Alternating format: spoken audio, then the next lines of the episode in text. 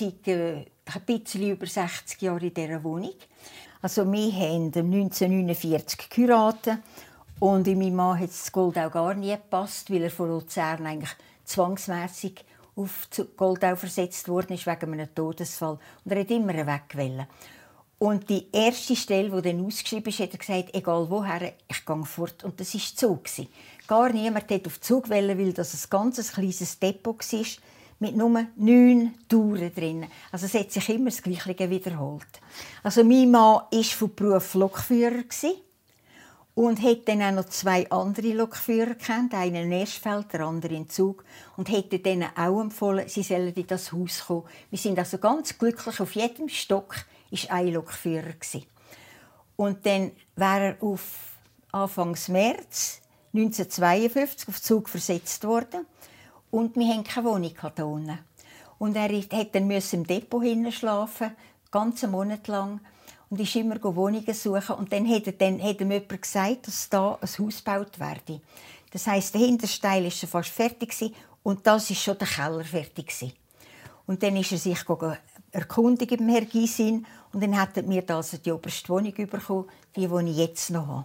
Ja, es ist also also, es ist eine traurige Sache, wenn wir jetzt zum Balkon ausschauen. Als wir hierher gekommen sind, haben wir von A bis Z, von vorne bis hinten, den ganzen Lindenberg gesehen, mit Ausnahme vom Guthirkillenturm. Das ist das Einzige, was drin war. Und dann sind etappenweise die Häuser aufgewachsen, aufgewachsen. Und bis jetzt sehen wir noch hm, etwa drei Zentimeter. Aber wir sehen auch nur vorne, weil sie jetzt in der Barenstraße vorne den grossen Baum abgeschnitten haben. Früher haben wir den einfach gar nicht mehr gesehen.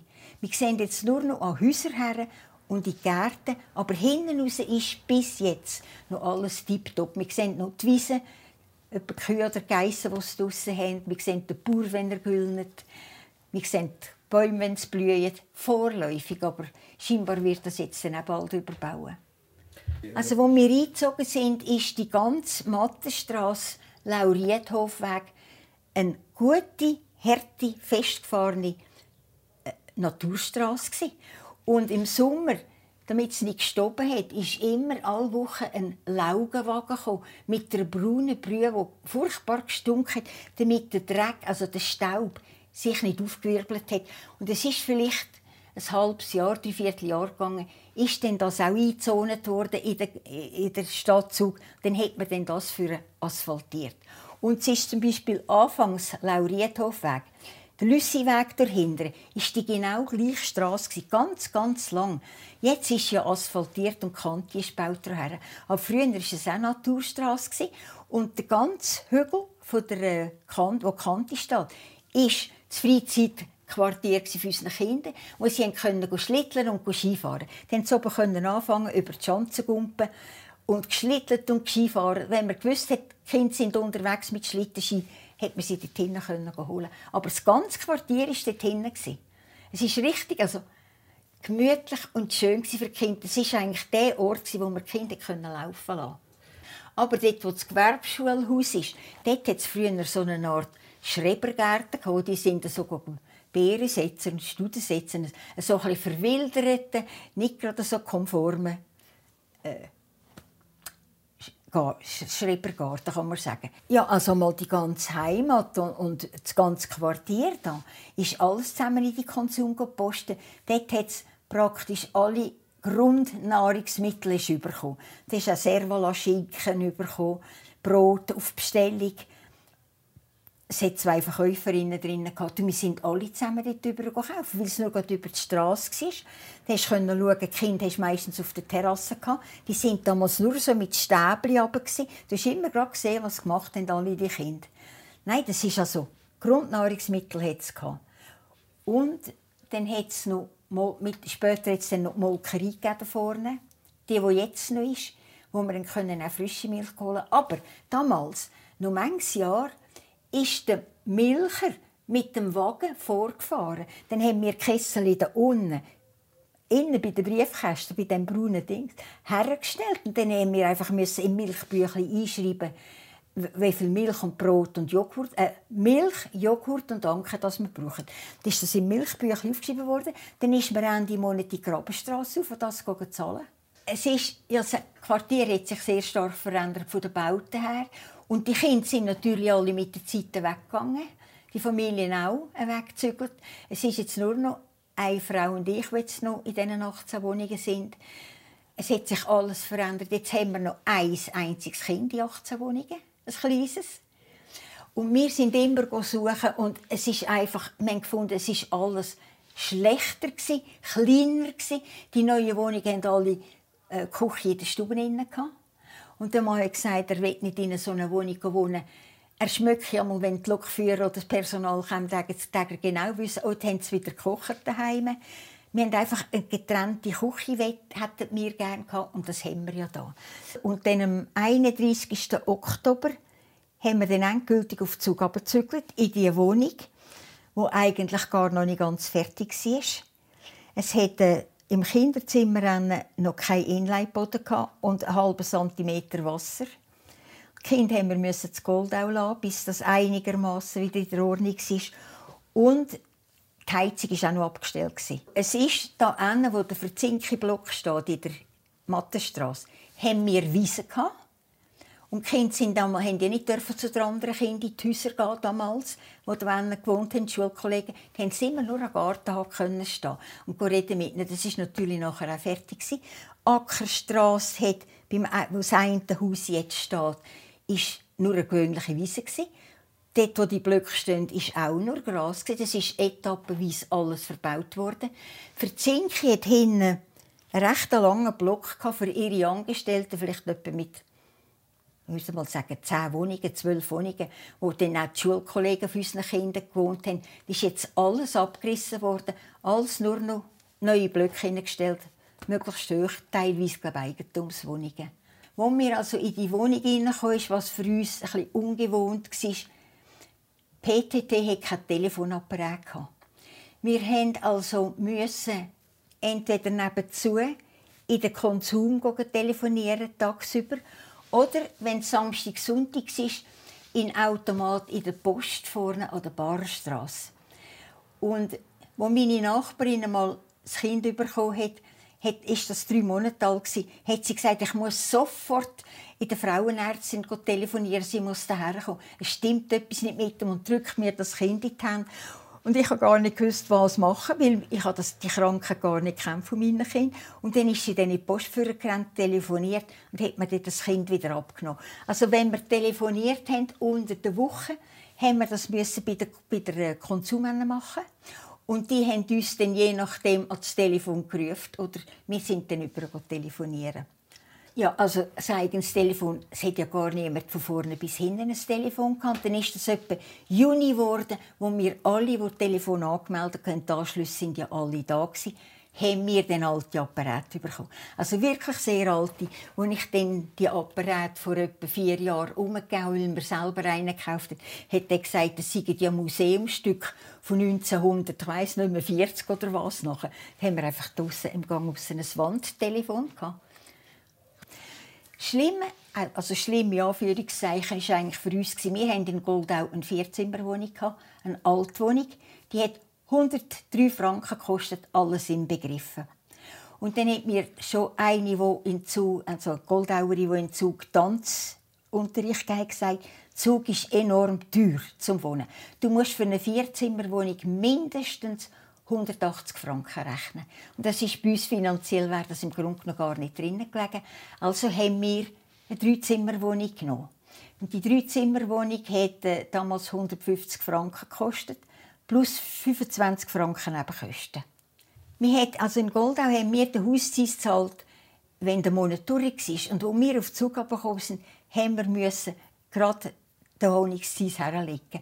Und das ist also für zwei Monate lang eine happige Sache bis wir dann die Miete und alles ausgleichen. Denn die Löhne sind so klein damals. Also, wenn man 10, 20 Franken im Monat gespart hat, hat man einmal gemeint, was man hat. Und mein Mann hat noch mal gesagt, wenn ich dann jemals 10'000 Franken beieinander habe, dann müssen wir dann nicht mehr sparen. und so sind wir dann auf Zukunft und haben dann halt ein bisschen biegen in dieser Wohnung. Wir hatten damals zwei Kinder. Die Kinder hatten kein Hüttenbett, damit sie Platz haben zum Spielen. Und dann ist 1956 haben wir dann noch Sandra bekommen. Und dann ist er langsam ein bisschen kriminell geworden mit der Wohnung. Wir haben dauernd immer wieder etwas gesucht und einfach haben wir gefunden, die anderen Zimmer sind ja noch kleiner als unsere. Und dann hat man uns an und dazu mal eigentlich die Vierzimmerwohnung nebenzu versprochen. Und es ist dann total ins Wasser gefallen, weil der Hausmeister eigene Leute drin hat. Also sind wir immer auf unserer Dreizimmerwohnung gesessen. Wir sind also zwischen ein paar in Wil bis äh, fast auf Cham suchen eine größere Wohnung. Aber es hat einfach nie etwas gegeben. Und der Mann hat eine gewisse Distanz müssen zum Depot. Also wir nicht zu weit weg wohnen. Er hat einfach in einer kurzen Zeit, die haben Morgen um 5 Uhr angefangen und Nacht um 1 einmal aufgehört. Dann haben wir also da, sind wir halt einfach da geblieben und haben dann unsere Möbel umgestoßen. Ja, das ist überhaupt nicht drinnen gelegen damals, als eine Frau geschafft hätte. Denn es ist man hat also für Kind praktisch keine Kleider. Unterwäsche hätte man können kaufen und Schuhe. Aber mit Socken müssen lesen, mit Strumpfhosen lesen, mit den Kleider selber müssen nähen. Haben meistens von den Verwandten noch alte Kleider bekommen, die wir können zweckschneiden Und wenn man wirklich Kleider braucht, etwas Schöneres, hätte man fast auf Zürich in die Handar müssen gehen. Der hat der Mann von Zürich, wenn er Dienst hatte, eine Pause hatte, hat er dort wieder mal einen Kindermantel gebracht oder etwas. Aber erst, sie grösser waren. Und wir, hatten natürlich noch die alten Wäschhäfen, die wir einführen und waschen unten und mit dieser Vorwaschmaschine waschen. Alles von Hand gemacht, mit dem Wäschbrett. Also ganz nach alter Väterseite. Wir mussten jeden müssen selber frisch kochen. Wir mussten das Gemüse kochen für die Kinder. Wir haben Alltag frisch gekocht. Damals hat man gar noch nicht so gesagt, du musst jetzt das äh, kannst zwei, drei Tage und dann eingefrieren oben Wir hatten gar kein Kühlfach oben drin. Es war nur ein gewöhnlicher Kühlschrank. Wir mussten mit Windeln müssen waschen Alltag, mit einfach wir den ganzen Tag mit der Haushaltung und mit den Kindern beschäftigt sei es Nähen, Erziehen, Kind begleiten, später mal in den Kindergarten und so weiter. Also meine Nachbarin, die ich hier bekommen habe, 14 Jahre lang, die war ein Wunder. Die war die perfekte Hausfrau. Die hat einfach alles können. Sie hat genäht und hat Schnittmuster gehabt und hat mir einmal die Schnittmuster gegeben, mir geholfen, Sachen zuschneiden. Wir haben einmal miteinander genäht. Unsere Mädchen, meistens so die, oder die Buben, die gleichen, also das Grundschnittmuster gleich, nur einfach verschiedene Stoffe. Und sie hat mir so geholfen, immer alles zusammen zu machen. Oder mir wieder Ratschläge oder gesagt, dort kommst du es wieder gut über oder dort ist wieder gut. Sie hat mir Knopflöcher gemacht, Sachen, die ich überhaupt nie gelernt habe. Weder im Institut noch in der Schule. Die ist einfach perfekt. Sie hat super können kochen. Hat das erste Fondue, das ich zu Zug bekommen habe, bei ihren Namen sind wir eingeladen. Nein, wir haben es also super gut gegenseitig. Also, wir konnten dann Kind abgeben, wenn wir müssen posten mussten. Die Kinder waren nie, nie allein. Wir haben einfach aneinander geläutet und dann ist man reingegangen und hat gesagt, ich muss schnell daher, ich muss zum Doktor. Und dann haben wir gegenseitig zu den Kindern geschaut. Und ich weiss nur, es hat recht viele Italienerinnen gehabt, die haben in der Landis und Gier. Und die sind dann am Morgen um 7 Uhr von hinten mit ihren Kinderwagen. Ich glaube, die Landis und eine eigene Kinderkrippe, wo die die kleinen Kinder abgeben Aber ich habe mich eigentlich gar nie so darum bekümmert, nur befasst. Ich habe einfach immer gefunden, es ist ja furchtbar für eine Mutter, wenn die morgen um 7 Uhr muss arbeiten und im Winter mit diesen Kinderwagen, mit diesen Säuglingen muss vorausgehen. Also ich habe gefunden, unsere Kinder haben es super schön da. Und für das ist mir ja eigentlich auch daheim geblieben, damit sie immer jemand dumm war, wenn sie heimgekommen sind. Und wir sind damals, ich würde sagen, etwa zwölf, alle, wir haben alles zusammengezählt, vielleicht etwa zwölf Kinder gehabt. Nur in diesem Teil aber. Und dann nachher haben meine Nachbarn und ich gefunden, es wäre schön, wenn wir eine Wäschmaschine hätten. Und dann haben wir mal mit dem Herrn Gaffner geredet und ihm den Vorschlag gemacht, ob das möglich wäre. Dann hat er gesagt, ja, möglich schon, aber das kostet für drei Zimmerwohnung 5,5 Franken mehr im Monat und vier Zimmerwohnung 6 Franken. Dann hat er eine Rundfrage gemacht im Haus und fünf Parten sind dafür gewesen. Und die sechs hat sich halt einfach müssen fügen. Und dann hat er dann gefunden, der Herr Gaffner, wenn das funktioniert, tun wir dem mittleren und dem hinteren Haus auch fragen, ob sie das wettet. Und scheinbar haben dann die Kinder, die uns gesehen haben, wenn wir da elegante Wäsche und rausgetragen haben, wie das schnell gegangen ist, etwa, vielleicht sagen, drei, vier Monate später haben dann die anderen auch ihre Wäschmaschinen bekommen. Das war eine Verzinki-Waschmaschine, eine Unimatic, damals das letzte Modell, das sie hatten. Der Vorteil dieser Maschine war, wir jederzeit den Deckel aufmachen, Wäsche wieder rausfischen, Wäsche wieder reinrühren. Es war also wirklich ganz eine gute Maschine die hat uns sicher etwa 18 Jahre hergehabt. Und dann hat es keine Ersatzteile mehr für die Maschine. Und dann haben wir dann halt noch ein die moderne Unimatik bekommen, wo wir halt den Deckel nicht mehr aufmachen und innen und rausrühren, also wenn wir uns gewöhnt sind. Also die Verzinke, die ist bei uns auf Sichtweite. Von meinem Balkon aus habe ich die Verzinke hinterher gesehen. Wir also da müssen die Mattenstrasse ab, die Industriestrasse dahinter, eine Busstation und dann ist die Verzinke sind wir schon bei der Verzinkung gewesen. Haben dort auch können fragen, wenn wir irgendein Problem hatten mit dem Waschprogramm oder etwas. Sie sind also jederzeit bereit und haben uns geholfen und Vorschläge gemacht, wie dass wir jetzt das wieder machen könnten. Also, wo dann Sandra ungefähr sechsjährig geworden ist, haben wir das Gefühl gehabt, die kann jetzt nicht mehr gut bei den Buben schlafen, wo wir Aufgaben machen am Abend und so. Dann haben wir im Schlafzimmer mal die Betten weg da und haben hochkant Klappbett rein da. Die sind schon ein paar schwer zum Abziehen. Die hatten so Gewichtssteine unten drin. Wenn man den angezogen hat, sind sie fast selber runter. Dann haben wir das Stubenbuffet bei unserer Kommode hergestellt. Und Sandra hat dann mit einem Klappbett und ihrem eigenen Kleiderkasten in der Stube inne, wo wir das Buffet hatten, haben wir dann das eingerichtet. Also wir hatten einfach nur ein Radio und wir haben uns gar nie aus dem Grund ein Fernseher zugetan. Die Kinder mussten immer zu ihren Kollegen, müssen, wenn sie etwas Fernsehen schauen wollten. Es ist damals gerade so, in den 60er Jahren die ersten schwarz weiß Aufnahmen sind gekommen. Und dann, äh, wir hatten einfach nichts. Gehabt. Dann musste sie müssen übergehen, in unser Schlafzimmer über, wenn wir Besuch hatten. Aber wir hatten sehr selten Besuch. Gehabt. Es ist vom Mann seinem Dienst schon nicht gegangen. Oder entweder hat er Spätdienst gehabt, das ist bis am Morgen um eins gegangen, oder er hat Frühdienst gehabt und hat am Abend um acht ins Bett müssen. Darum haben wir eigentlich praktisch nie so Besuch gehabt. Es ist einfach nicht nur drinnen gelegen. Besuch haben wir höchstens von den Schulkollegen von den beiden Buben. Die haben dann immer im Kinderzimmer das fünfte Hoch oder das sechste Monopoly gespielt.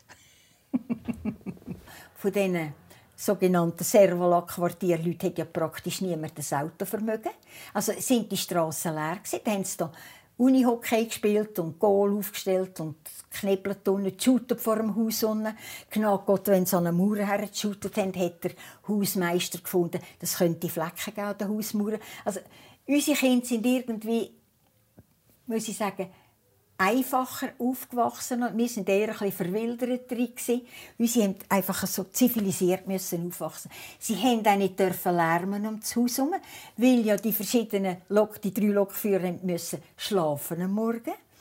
Ich habe einmal Kind am Sonntagmorgen mit bezahltes Buben zusammen, sie hatten Silvana und unsere haben gehabt. Immer morgen um 9 Uhr da hinten um den Bauer Moos geschickt mit dem Kinderwagen. Sie dürfen nicht vor einem 11 Uhr wieder rumkommen, damit unsere Väter können schlafen können, dass sie Ruhe hatten.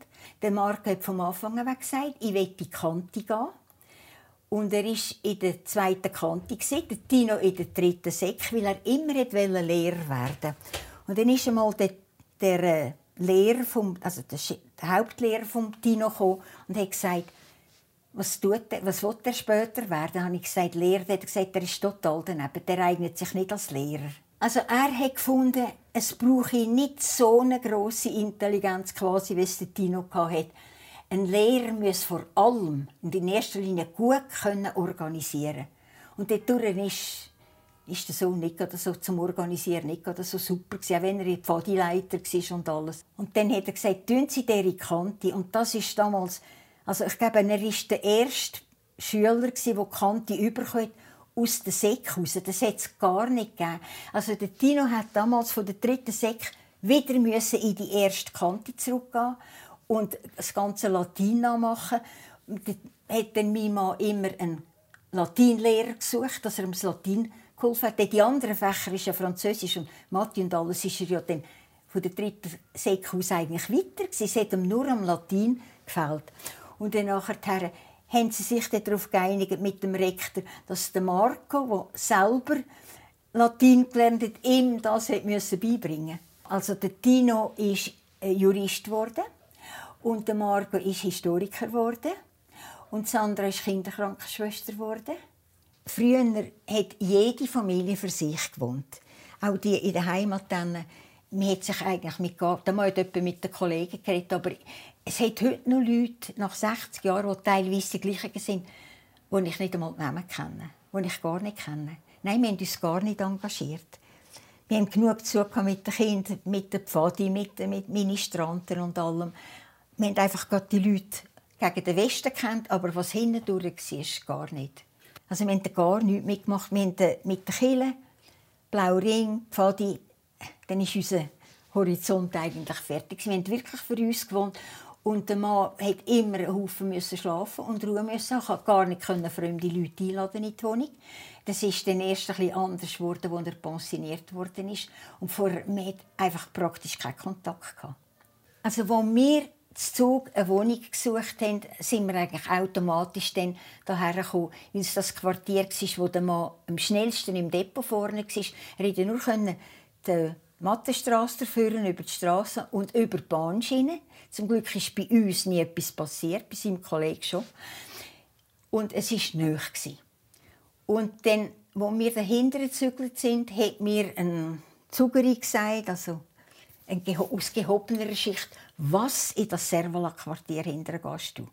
Und zwar ist hinten durch, Lauriethofenweg, vom 8. bis zum 20. hin sind alles zusammen Genossenschaftswohnungen gewesen. Und dort sind nur Post, Polizei, Bahn, Zeughaus und teilweise noch solche, die beim äh, bin, bei der Stadt gearbeitet haben. Es waren nur die drin. Und der Mann hat damals immer gesagt, ich will nicht dort drüber wohnen. Jeder weiß, wie viel Lohn das der andere hat. Die können auf der Liste anschauen. Und es hat Servola-Quartier geheissen, eben weil es für Zucker natürlich ein minder bemittelte Leute sind. Ein paar Servola hat damals 80 Rappen gekostet. Also nur zu sagen, die haben das Gefühl, in der Stadt da außen dürfen wir nur Servolo essen, weil das Fleisch zu teuer ist. Wir gut Hirtler sind eigentlich ein Quartier für uns. Wir wussten, es ist gut Hirta. Ich glaube, wenn ich mich nicht täusche, ist das Schulhaus etwa 53, 54 eingeweiht worden. Und es sind einfach immer Parallelklassen, 1 bis 6. Da hat es so eine Art Nord und Süd gegeben. Einfach sechs Primarklassen hat es Aber sonst wir haben nur für uns gelebt. Hat, die, oder die Jugend hatte ihre eigenen Pfade, die eigenen Ministranten, die eigenen Kirchen, das eigene Schulhaus. Wir sind gar nicht in die anderen Quartiere gegangen. Die haben gar nicht existiert für uns. Wir waren einfach gut Hirtler und sind zufrieden da. Hat uns gefallen. Für mich hört die Stadt eigentlich Mikrobahnhof auf. Ich habe Mikro dort, ich habe den Bahnhof dort und ich habe die Bank dort. Also, wenn ich einmal spazieren gehe, gehe ich vielleicht ein am See nach und ich gehe zu meiner Bekannten baden, gehe in die Stadtbibliothek. Aber sonst gehe ich praktisch gar nicht in die Stadt. Ich brauche nichts. Und wenn ich Kleider brauche, dann kommt die Tochter mit. Wir haben manchmal schon in Zürich gekauft oder da. Aber ich brauche eigentlich gar nicht mehr viel als Lebensmittel und die Bank und den Bahnhof. Und der Autobus. Und dann äh, Nein, ich habe gar kein Bedürfnis mehr, für in die Stadt hineinzugehen. Ich habe auch gerne viel mehr Ruhe jetzt. Ich bin nicht mehr gerne unter einem Haufen Leute. Oder 1. August feiern oder irgendetwas, das muss ich also gar nicht mehr haben.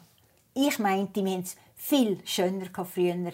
Es war einfacher, weniger kompliziert. Es war weniger Geld, Geld, Geld als jetzt. Man hat manchmal das Gefühl, die ganze Welt dreht sich nur noch um Geld.